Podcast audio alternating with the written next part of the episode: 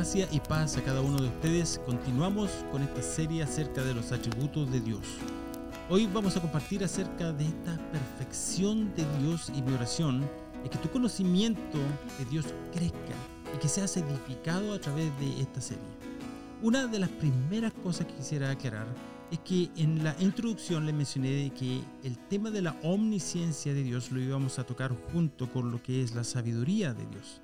Sin embargo, debido a la importancia, la extensión y la magnitud de estos atributos, tomé la decisión de compartirlos por separado. De modo que ahora ya no son 15 atributos de Dios, sino 16 los que estaremos compartiendo durante esta serie. Así que nos sumergimos una vez más en el conocimiento de Dios, rogando al Señor que estos segmentos sean de mucha edificación y de motivo de crecimiento para tu madurez espiritual. Si ese ha sido el caso, te invito a darle un me gusta y a compartir estos segmentos con tus hermanos, con tu iglesia, con tus conocidos. Es probable que ya estés familiarizado con este tema hasta cierto punto, el cual es la omnisciencia de Dios. La omnisciencia y la sabiduría de Dios son atributos que están muy relacionados entre sí, pero que ah, quiero recalcar que no son sinónimos. La omnisciencia de Dios significa que Dios conoce todas las cosas. Esta es aún otra de sus perfecciones. Se trata de la totalidad y de la perfección de su conocimiento. Y esta es una de las verdades que realmente nos cuesta poder comprender con nuestras mentes limitadas o finitas. Es fácil para la mayoría de nosotros poder repetir lo que otros dicen y probablemente sepas hasta cierto punto lo que significa la omnisciencia de Dios. Pero la magnitud de este concepto es difícil de poder contemplar. El Salmo 147 de ellos dice lo siguiente. Él cuenta el número de las estrellas. A todas ellas llama por sus nombres. Grande es el Señor nuestro y mucho su poder y su entendimiento es infinito. Para alguien que pueda hacer lo que dice el verso 4, habría que tener un poder y un entendimiento infinito. Darle nombre a todas las estrellas, pero si ni siquiera podemos contar las que podemos ver. Y con toda seguridad hay muchas más de ellas de las cuales ni siquiera sabemos que existen, ¿verdad? Debemos saber que Dios es infinito en todos sus atributos. Su esencia es infinita, así también lo es su poder y entendimiento. De hecho, otra versión de la Biblia con respecto a este verso dice, su entendimiento no tiene fronteras. En otras palabras, no existe límite para el conocimiento de Dios. La omnisciencia no solo se trata del conocimiento de Dios acerca de nosotros, sino también abarca su naturaleza, el pasado, el presente y el futuro. Ahora, este conocimiento tampoco se trata de solamente una habilidad intelectual, sino que también eh, conlleva en sí las cualidades éticas de rectitud, la máxima cualidad ética del amor y el discernimiento moral. De hecho, el Salmo 119, en uno de los versos, dice lo siguiente, enséñame a tener sabiduría y buen juicio, pues yo creo en tus mandamientos. En ocasiones, Dios habla de su conocimiento, no solamente para comunicarnos su conocimiento, que tal vez podría resultarnos interesante o chocante, tampoco para solo satisfacer nuestra curiosidad, sino también para hacernos saber de su amor fiel y sus propósitos. En Génesis capítulo 18 le dice a Abraham lo siguiente, este, este es uno de los tantos pasajes que demuestran este principio, porque ciertamente Abraham llegará a ser una nación grande y poderosa, y en él serán benditas todas las naciones de la tierra. Y yo lo he escogido para que mande a sus hijos y a su casa después de él, que guarden el camino del Señor, haciendo justicia y juicio, para que el Señor cumpla en Abraham todo lo que él ha dicho acerca de él. Nuestras mentes no pueden comprender ni menos describir en su totalidad el conocimiento de Dios. También lo dice Job capítulo 11, dice, ¿crees que puedes penetrar en los misterios de Dios y llegar hasta lo más profundo de su ser? ¿Qué puedes hacer si son más altos que el cielo? ¿qué sabes tú? Si son más profundos que el abismo, son más grandes que la tierra y más anchos que el mar. ¿Qué nos dice esto? Especialmente cuando pasamos por esos tiempos de oscuridad y esas tormentas que a veces se demoran tanto en irse, ¿verdad? Tal vez te preguntes como el salmista en el Salmo 77, cuando hace esta pregunta, ¿ha olvidado Dios el tener misericordia? Aunque no quiero, la verdad, trivializar la profundidad de los problemas que pueda estar atravesando hoy en día, una de las cosas que este verso nos está diciendo es que debemos detenernos en el conocimiento de Dios. Tratar de considerar el gran esquema de las cosas, el cual Dios sí tiene total y perfecto conocimiento. Y confiar en Él y comparar nuestros conocimientos y nuestro alcance con los suyos. En ese sentido, el libro de Job, especialmente los últimos capítulos, pueden traer una gran perspectiva a nuestras vidas para así darnos cuenta de lo poco que sabemos. Otro aspecto importante acerca de este atributo de Dios es que está conectado aún a otro atributo, el de la inmutabilidad de Dios, el cual estaremos compartiendo dentro de las próximas semanas.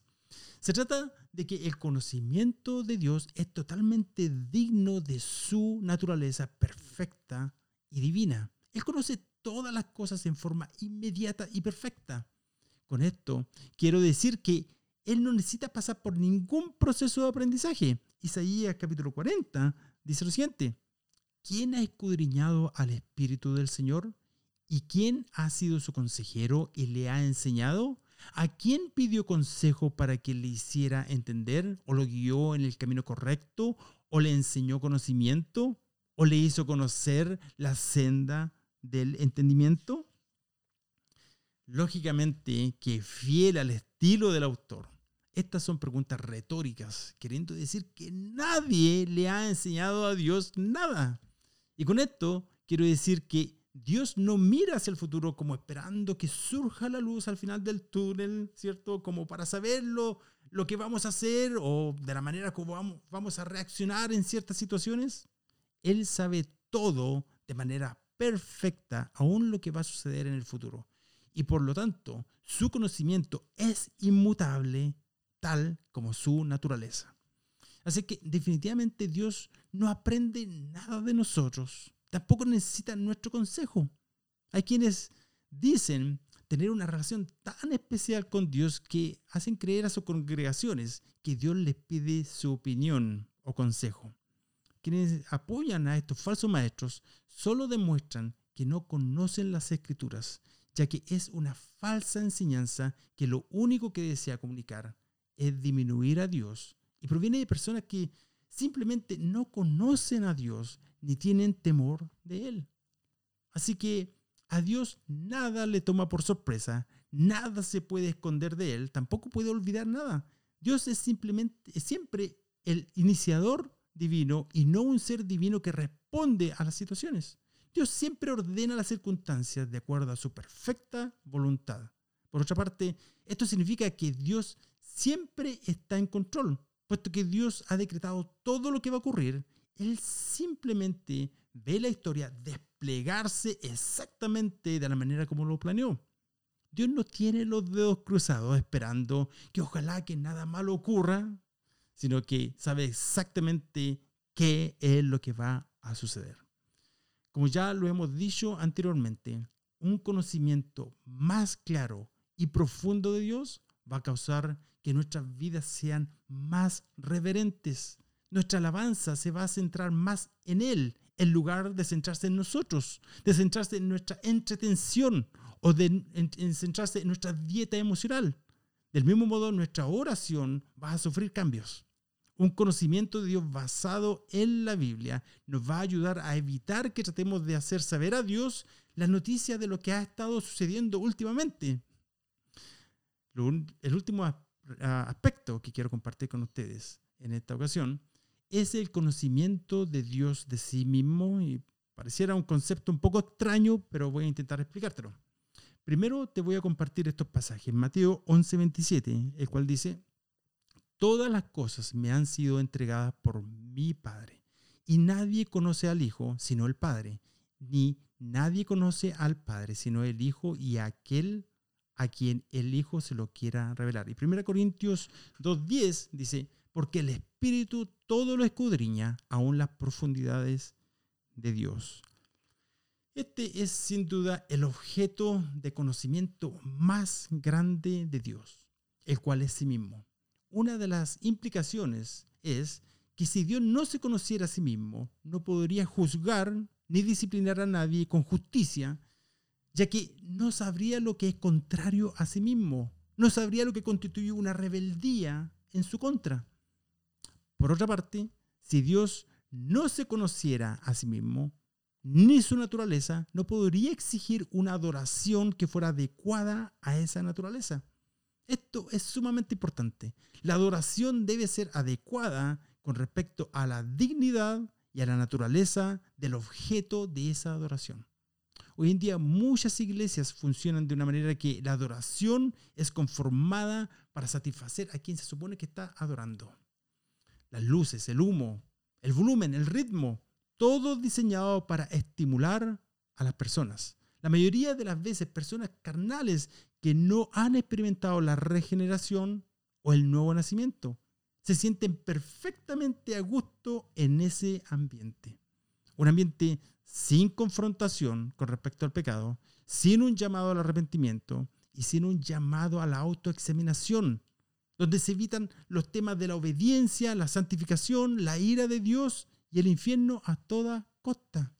Si tu idea del evangelismo es atraer a gente carnal con métodos carnales y humanos, cuando estas personas lleguen a la iglesia, vas a tener que continuar usando estos métodos y vas a transar con la verdad, llevando un mensaje liviano, fácil, que no ofenda a nadie, para que ah, para gente que teniendo comezón de oídos, acumulan para sí maestros y apartan sus oídos de la verdad.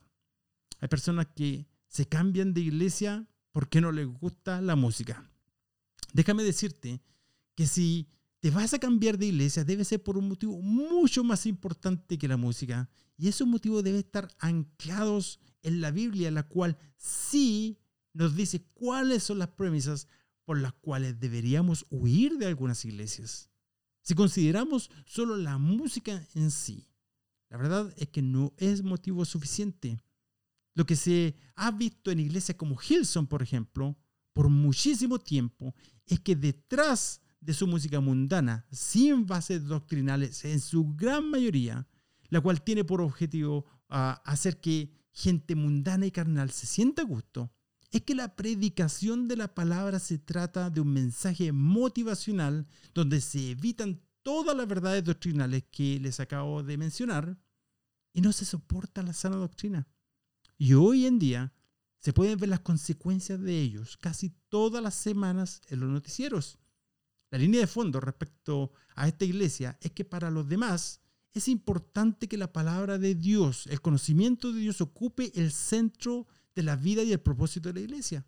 El conocimiento de Dios y sus atributos no son una enseñanza periferal, sino es fundamental para que la iglesia funcione dentro del marco que la Biblia nos enseña. Tal vez algunos dirán que esta es una persecución en contra de Gilson. Pero, pero, ¿qué dice la palabra de Dios en el Salmo 119, hermanos? Príncipes me persiguen sin causa, pero mi corazón teme tus palabras. Es una cosa que la iglesia sea perseguida sin causa. Y con esto se entiende que sin causa se refiere a una causa justa delante de Dios. Sin embargo, en el caso de Gilson, su liderazgo ha probado no vivir dentro del marco de la palabra que la palabra de Dios exige para sus líderes, viviendo en forma irreprochable.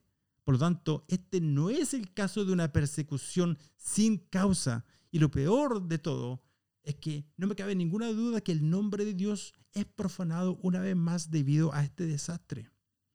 Para terminar, Dios nos ve y conoce todo el panorama de nuestras vidas, el pasado, el presente, el futuro.